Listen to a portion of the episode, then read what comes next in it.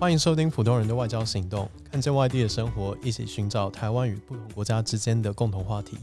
我是耀宇，《普通人的外交行动》是由台湾数位外交协会制作。每一集我们会讨论一个国家，带大家看看当地人们正在讨论的话题，他们所经历的事情，以及他们对各式议题的看法。今天我们邀请到两位来宾，好，一位一位的呢，就是我们大家都很熟悉的我们的协会理事长嘉佑。等一下，有准备，没关系，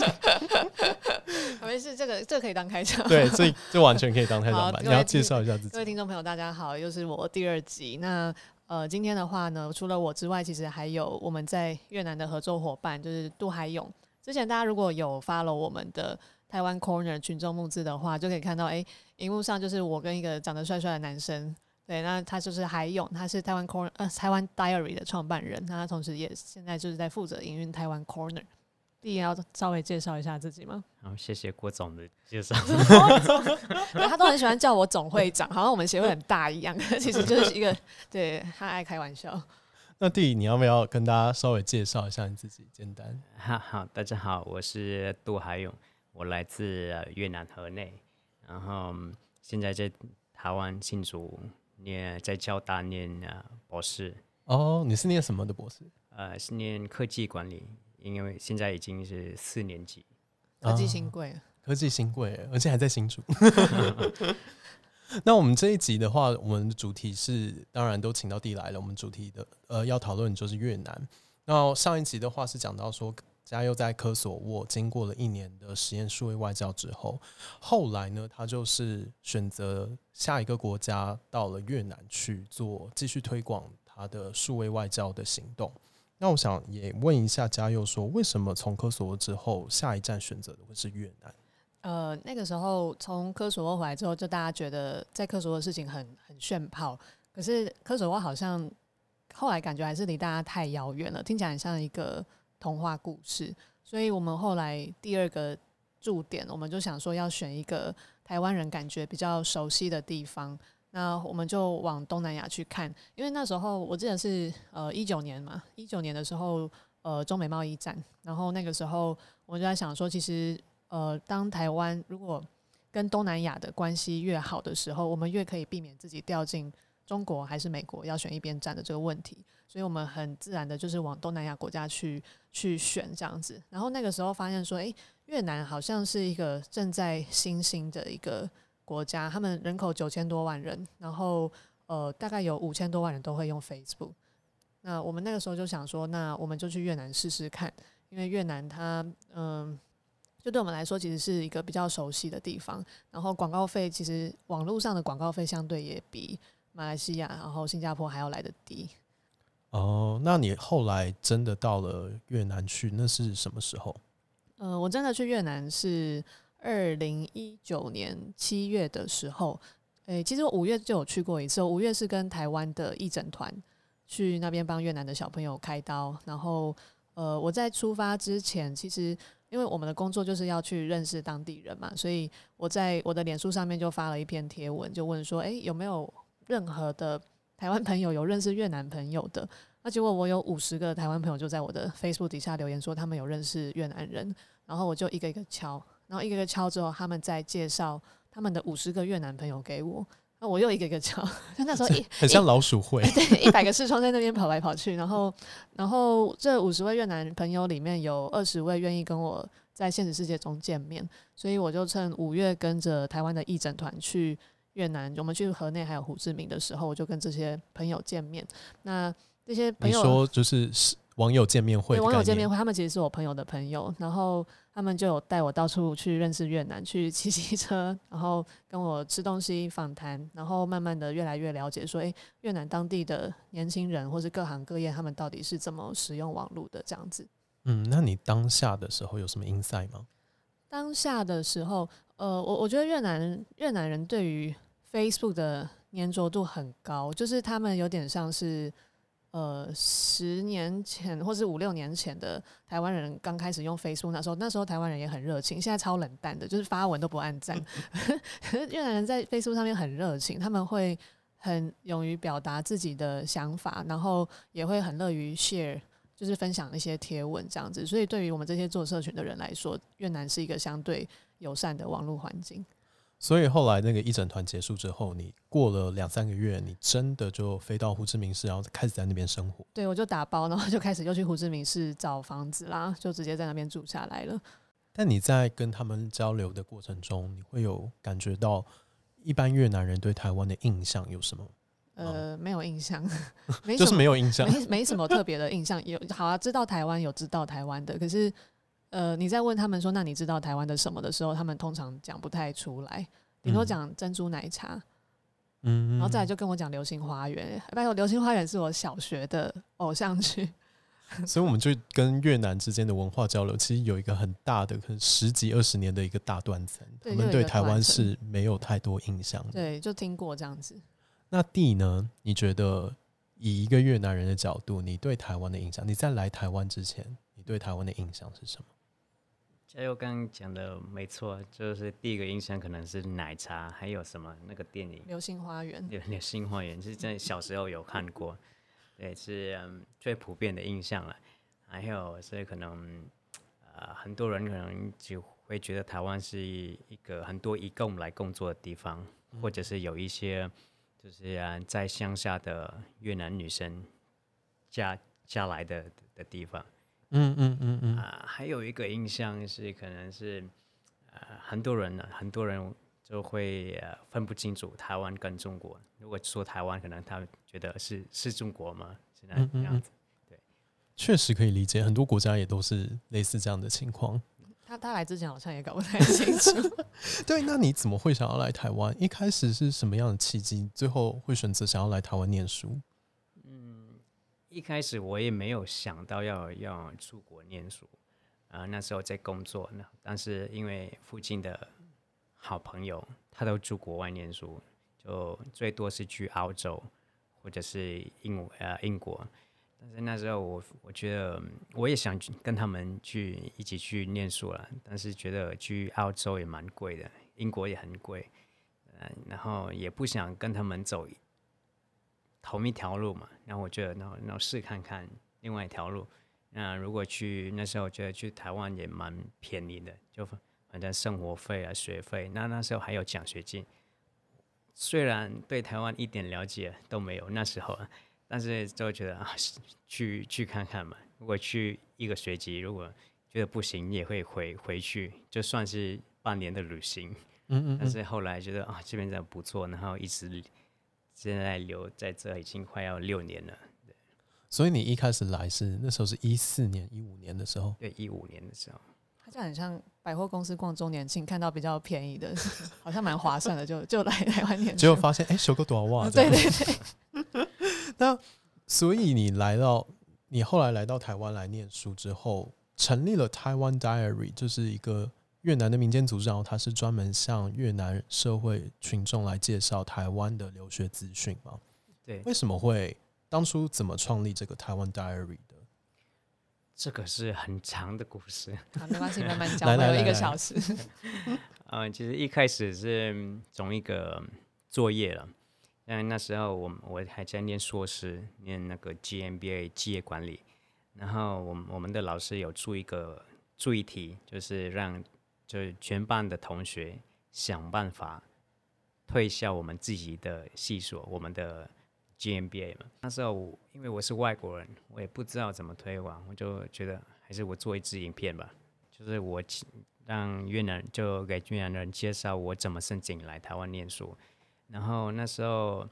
呃也没想到那个影片在 FB 上播一天就有三千多个人看，嗯那我后来我发现其实蛮多人就是对台湾流水有兴趣了，但是但是以前没有很就以前没有一个明确的管道，因为像我来台湾之前，我真的对台湾的了解真的对，就是你想少。想来台湾念书就靠自己。对哦，所以你那时候就是完全靠自己去找寻资讯，然后对申请的话也没什么可能越南的资讯管道让你对对对，申请的时候更方便之类的。那时候都全部在就就花了很多时间在各个学校的网站，都是用英文、中文翻译，就就花了真的很多时间。但是那个因为学校的的网站嘛，可能资讯也没有那么亲切，只是大概知道学校是怎么样子。然后后来我觉觉得，那为什么我不装自己的管道呢？就分享台湾留学。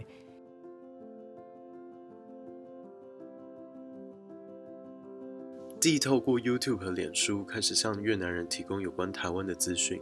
除了在台湾的生活、旅游日志，还有许多从找住宿、申请奖学金到如何找到高薪兼职的经验分享。弟甚至邀请一些台湾的大学教授在暑假间直接到胡志明市举办讲座，向越南学生提供台湾留学的第一手资讯，每一场都座无虚席。台湾 Diary 希望可以取代当地许多不良的留学中介公司，为学生提供可靠的就学资讯。目前他们有八个正职，在胡志明市也有一间办公室。像台湾 Diary 这种专门做台湾留学代办的新创公司可以成立，也代表台湾其实有许多特点，对年轻的越南人来说很有吸引力。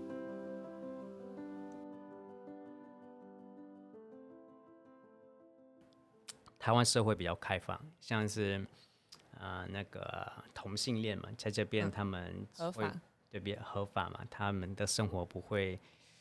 呃是什么，就是才被歧视吗？就是在台湾的同志可以自由的表达自己的意，见要，还是比较比较自活方式比较自由。在越南你比较压抑一点啊，因为我看到越南还是呃，就是有些比较老一辈的还是对同志非常的不友善，然后呃，他们网络上面也有很多的很多的辩论，就是在讲说同志这件事情到底呃，就是被不被社会大众接受这样子。嗯，哎，这一块就是真的不是那么了解。越南的同志生活来说的话，你有什么样的观察吗？越南同志生活嘛，其实我我认识的越南同志不太多，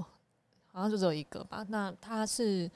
他是在年轻人之间他是会讲，可是他跟他爸妈不会讲这件事情。嗯，对对，这个只是其中一个，我刚刚提到是其中一个原理嘛。对，那还有还有是呃是宗教宗教自由，宗教自由，对，因为在台湾宗教没有什么限制嘛，对，对就是各式各样的宗教对，对你可以自己选你的宗教。越南虽然在法律上是你可以自由选宗教，但是确实是有一些宗教可能在越南没办法发展的因为越南是共产党，共产党还是会打压一些宗教。哦对，OK，就第三个就是就嗯台湾的水准，然后素质也蛮高的，像是台湾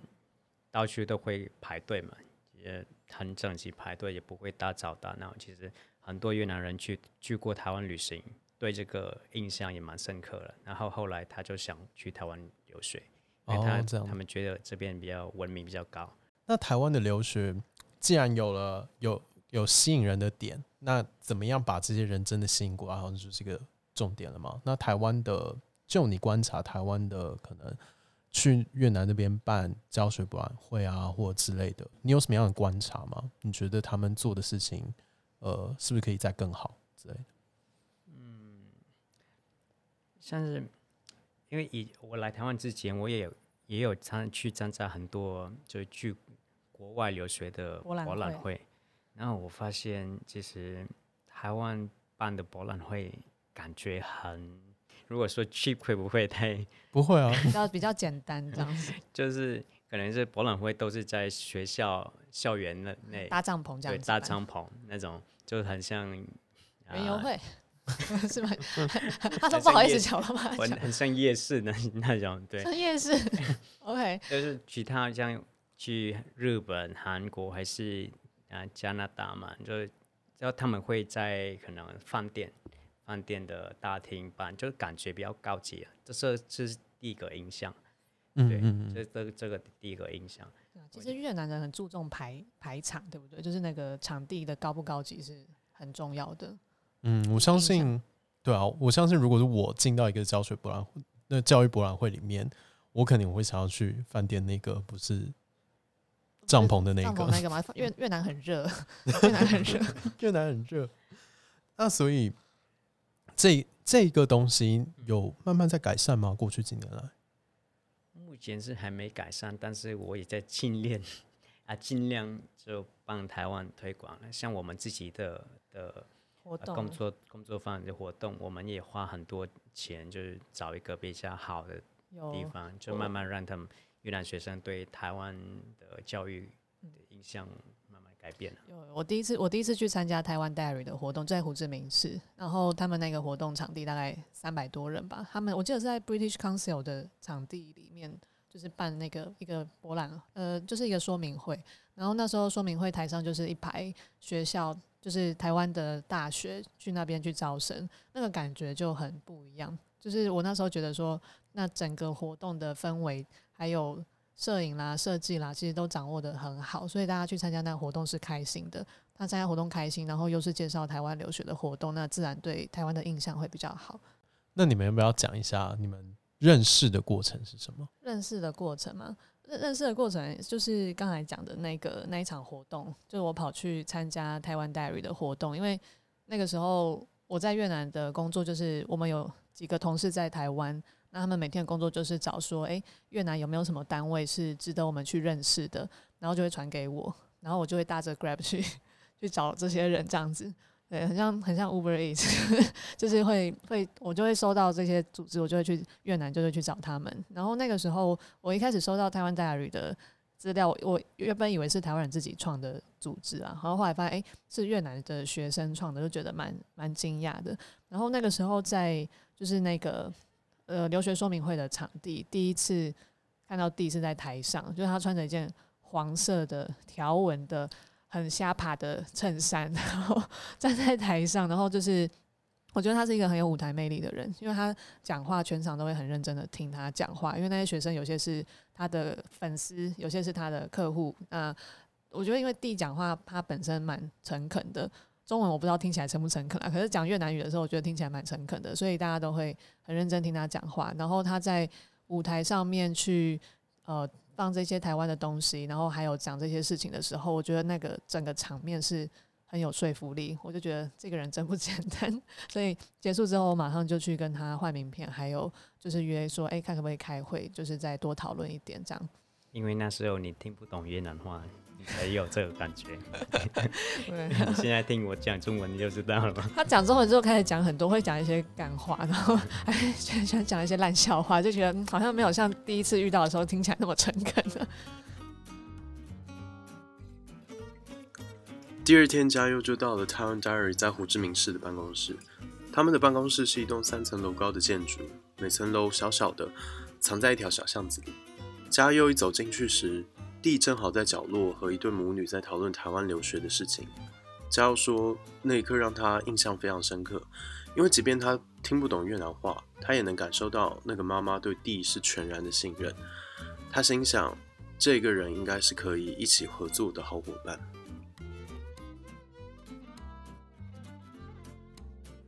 那后来你们又去了他办公室，然后又找了他一次，你们就讨论出了要一起做台湾 Corner 的这个计划，可以跟我稍微对解释一下台湾 Corner 的计划吗？呃，那个时候，那个时候我我觉得台湾 Diary 其实跟我们数位外交协会蛮像的，都是刚开始发展没有几年的组织。然后，呃，就像我们一开始也没有办公室嘛，我们在咖啡店里面。那我就是每天游牧民族一样，在不同的咖啡店工作。然后那时候看到台湾 Diary 就觉得还蛮有亲切感的。那那个时候刚好弟他们说，他们也要找一间就是实体的据点这样子。然后呃，我们就想到说，诶，他他说那个地方可以叫台湾 Corner，然后我就想到说，诶，台湾 Corner，我之前有我之前有在国外看过 American Corner，就是美国他们为了要推广美国文化，其实在三百多个。在全世界三百多个地方都有设立据点，然后比方说在图书馆里面啦，放一些美国文化的书，然后或是跟当地的电脑教室合作，然后就会在电脑教室里面去介绍美国的文化或是美国的 program。那我那时候就听到他要成立台湾 Corner，那我就想说，诶，是不是可以跟 American Corner 这个概念结合？那它可以不只是一个呃留学资讯交换的地方，它也可以是一个想要了解台湾文化的越南年轻人可以来的地方。我们可以在里面做展览，可以在里面办活动。然后台湾 Diary 它本身其实就自带流量，他们的学生本来都是对呃台湾很有兴趣的人，那我们是可以这样子合作的。那个点子其实从我们第一个办公室来的，因为那时候我们不是在一个咖啡店的三楼嘛，然后那个咖啡店，那咖啡店其实生意不太好，但是因为有我们，然后学生来学中文，然后家长来想询问嘛，然后就变成那个咖啡店的客人。我就想，那为什么我们自己不自己开一个家咖啡店呢？然后让大家有一个可以交流的空间。然后那时候就有跟加油提，然后我们就有这个点子。对，我就跟他说，这个东西一定要拿回来台湾，就是跟大家介绍，会有很多台湾人支持我们来做这件事情。他一开始还不相信我，他说：“他说我们只是要开自己的空间，真的会有人支持吗？”那我那个时候就把这些事情就是做成一些素材，然后带回来台湾做群募。那做群众募资，我们在二零一九二零二零年初的时候。就大概募到台币五十万，那所以我们就有了第一笔去启动台湾 Corner 这个空间营运的资金。我们那时候的规划就是说，诶，一楼的话可以当大厅，大家可以在这边办活动啦，然后有呃中文教室。二楼那时候一楼跟二楼想要规划成中文教室，然后三楼可以办办小展览，然后还可以卖饮料这样子。对，哦，还有卖饮料。它三楼有一个小天台，就是可以在那边放松。是卖饮料，是卖像台湾的手摇杯这样子吗？卖饮料后来后来决定跟隔壁的咖啡店合作了。哦，对对，隔壁刚好开了一间咖啡店。我很好奇，说当这个东西真的做成了，然后大家呃，不管是喜欢台湾的越南人，或者是在越南生活的台湾人，好像都有了一个实体空间可以去那边走走啊、晃晃啊，或者是呃，跟台湾感觉更亲近一点。当这个空间成立之后，我觉得嘉佑你自己有什么样的感觉？就是，呃，我我觉得这是一个新的尝试，因为我们常常在说新南向政策，可是新南向政策里面最重要的就是人嘛。那人的话，需要有一个交流的空间，需要有地方去发表自己的想法。那我觉得，如果一直都只停留在产业、停留在商业的阶段的话，那个交流，呃，我觉得它是有限的。那台湾 Corner 提供的其实是一个文化或是非商业的交流空间。那它会是一个，嗯，让我们可以更打从心底的去喜欢彼此的文化。那我们不谈生意的时候，其实文化它本身会更有、更有、更有吸引力。就是你你是没有带着特定的目的去理解、去交朋友的时候，其实有时候这样的。信任感感觉会比较比较真诚。那我们希望台湾 Corner 是一个这样子真诚的一个空间，去让越南的年轻人还有台湾的年轻人互相了解。那你在这一段过程里面，你跟 D 的合作，跟台湾 Diary 的合作，你觉得你可以跟越南年轻人的这些互动中学到什么东西？嗯，跟越南年轻人的互动中，我觉得，呃，其实很多时候我们都都忘记要跟当地人。合作或是聆听当地人的意见，因为像有时候我会去，我会去台湾空的，就是跟在那边学中文的学生聊天啦，或是跟他们一起上课。那那个时候我就会发现说，诶，其实，在那边学中文的学生，他们他们不只是对台湾的文化有兴趣，他们可能也跟我说，诶，他如果有台湾人来越南旅游的话，他们可以当当中文的导览，然后可能可以。呃，就是帮忙去介绍一些越南当地的商家啊，或者什么的。就其实很多时候，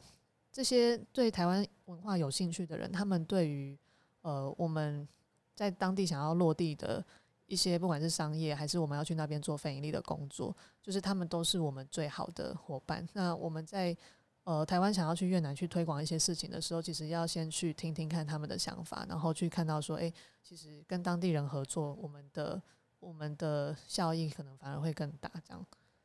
那我也这个问题同样也给 D，你觉得实际上跟台湾的一些青年组织合作，你觉得你有什么样的感触，或者是你有什么样觉得学到的东西或之类的吗？其实我学到蛮多的，就刚刚提到那个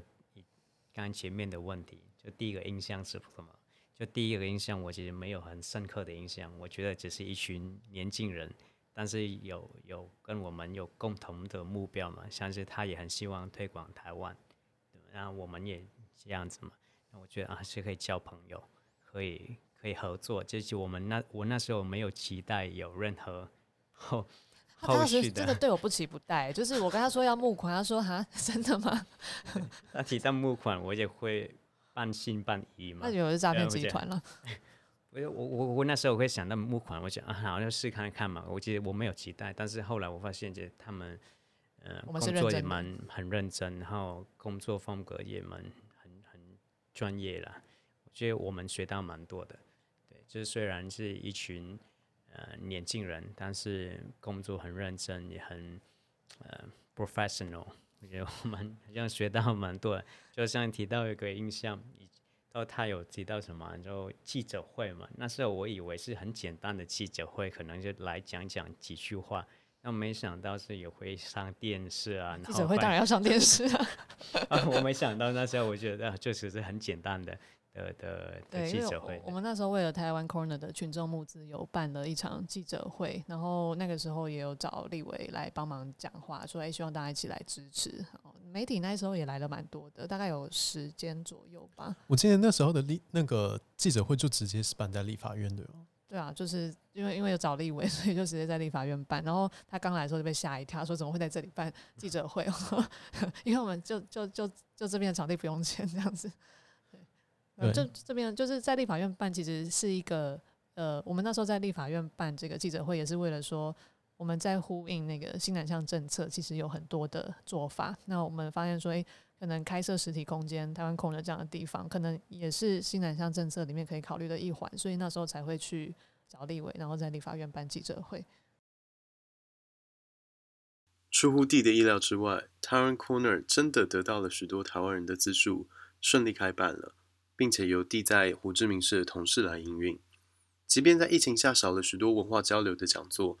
却仍旧在开办繁体中文的课程，持续吸引对台湾有兴趣的越南人到访。然而，努力推广台越民间关系的地，还是有他很心寒的时候，尤其是当他亲眼看到台湾人对越南移工的歧视的时候。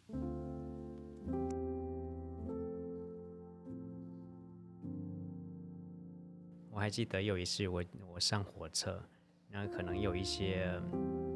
义工他就没有排队，然后我因为我听得懂中文，我知道那些台湾人在在在骂他们，就说，哎，他们就说啊，他们不会懂了，就骂也没用。其实那时候也觉得蛮难过的，因为有时候觉得同胞在这边做那些辛苦的工作，然后还被歧视。也不是歧视，但是那些因为确实是他第一可能他不懂中文，然后有时候他也做不太，因为他其实文化不太高，就一那些刻板印象确实是有原因的，甚至他台湾人觉得可能在在台湾的越南人大部分都只是义工，只是越南新娘，确实是这边有很多义工跟新娘，那他们有才有那个印象。那我其实想慢慢改变这个印象，我想带带来台湾更多越南的、呃人才嘛。那可能是有后来如果有更多就是很好的越南学生来念书，然后来专业来做的很高级的工作，他们会慢慢改变印象了。嗯嗯嗯，对啊，而且义工的工作也很辛苦，他们就是做台湾人不想做的工作，所以大家在就有时候，有时候我就有时候说我我要去，我跟大家说我在越南生活，就大家也会就是表现出哈你在越南的那种感觉，有时候让我觉得不太舒服，因为其实胡志明市现在发展的其实跟台北没有差太多，就在那边生活的感觉其实跟台北没有到差很多。那大家其实对越南的印象有时候还停留在大概十几年前那个时候，觉得大家其实是可以去，就是可以去 renew 一下这样子的印象的。你觉得像你，我不知道你有没有在台湾可能找实习或工作的经验？你觉得你的，如果说大家知道你是越南人的话，你觉得这会让你比较更难找工作吗？会有这样的情况吗？其实现在越南学生有很多机会了，因为是有新南向政策政策嘛，要没有新南向政策，就本来也有很多台湾企业在越南有做生意、有投投资了。那如果你是越南学生，有会中文的话，其实蛮多工作机会了。虽然这个工作上会有稍微有一点歧视，其实我觉得很正常，但是很多工很多机会了，就蛮蛮容易找工作还是实习机会。主要是你要自己有能力，也会至少会中文好的话，就机会比较多。如果在台湾只有英文，其实比较难生活了，就比较难找工作。但你觉得说，像你看到很多在台湾的越南学生，他们的选项是更多是留在台湾吗？在毕业之后，还是要回到越南工作？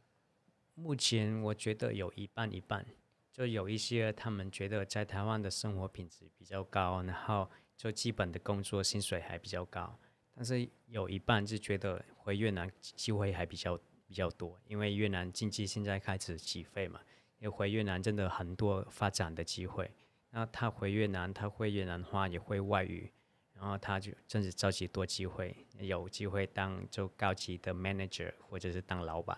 但是有一些学生他留在这边，他其其实喜欢就简单的生活，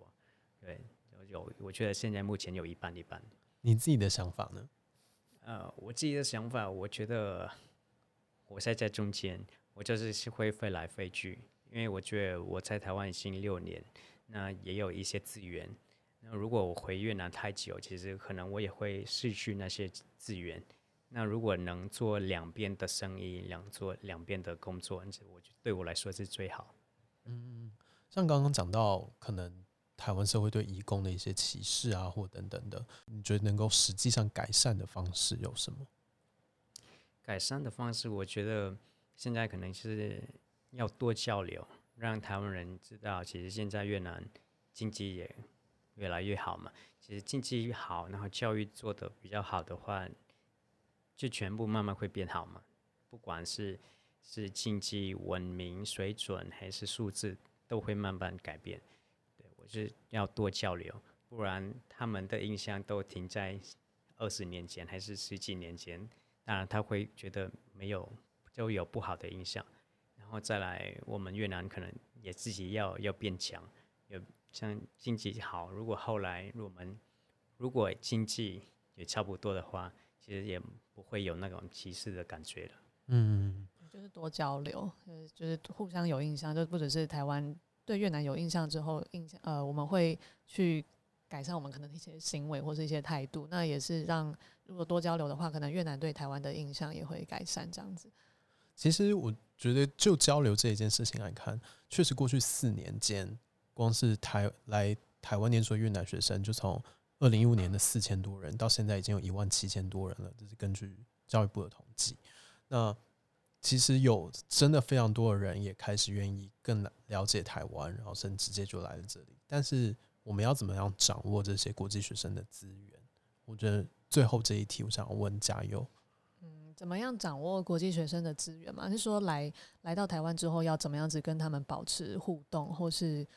跟他们多多交流这样子？对，我觉得是在，我觉得在国际学生来台湾之前，其实就像弟刚刚讲的，我们资讯管道可以更多元化，内容可以再更多一点。那来到台湾之后，其实我我是觉得说，其实我们对于国际学生的照顾还不够多啦。就是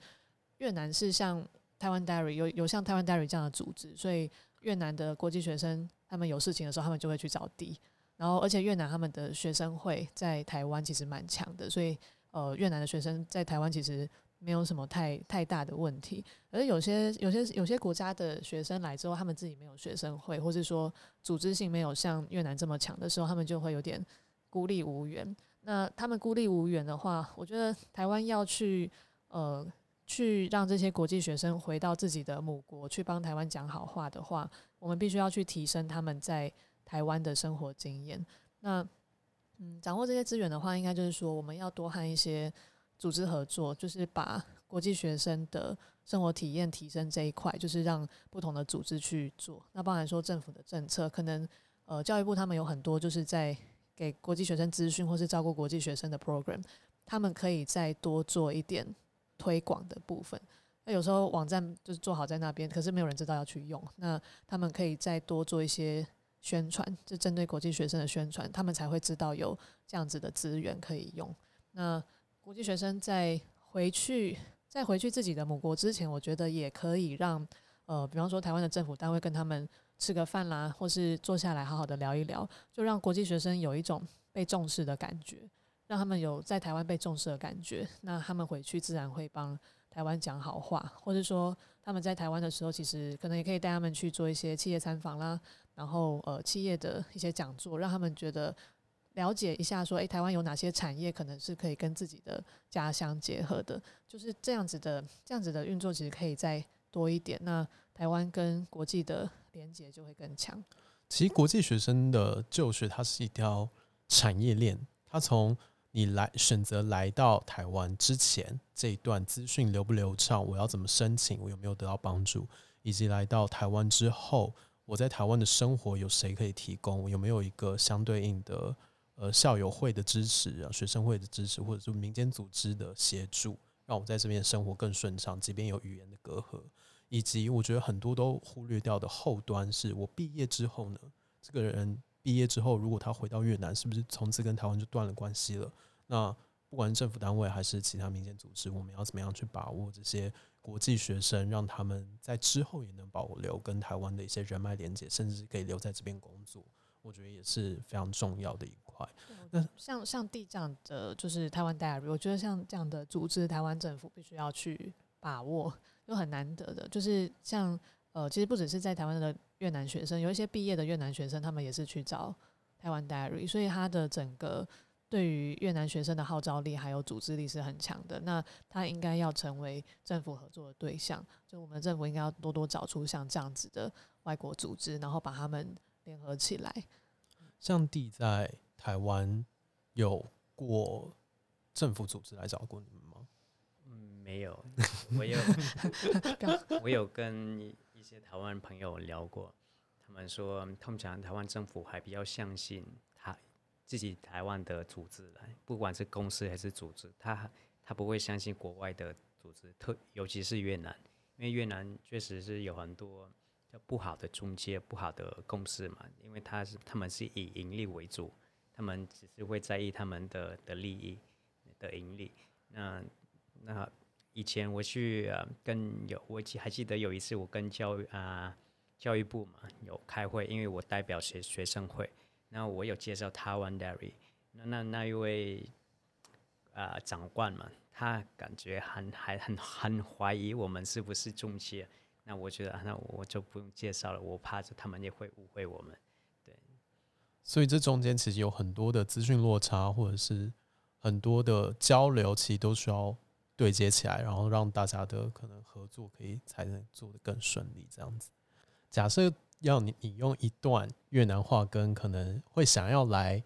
台湾念书的越南朋友讲话，你会讲什么？就是用用可能简单的越南话跟他们。简单的越南话吗？嗯，nếu bạn cần đi du học, bạn chỉ cần lên trang của Taiwan Diary, bạn có thể có rất nhiều thông tin hữu ích để các bạn có thể đi rồi. 我刚讲是，如果你要去。台湾留学，其实你可以就上台湾 Diary 的频道，其实有很多有用的呃资讯，他们可以参考。对，所以可以让大大家可以就是听完这一集，可以去脸书搜寻台湾 Diary，然后我们就可以看到 D 的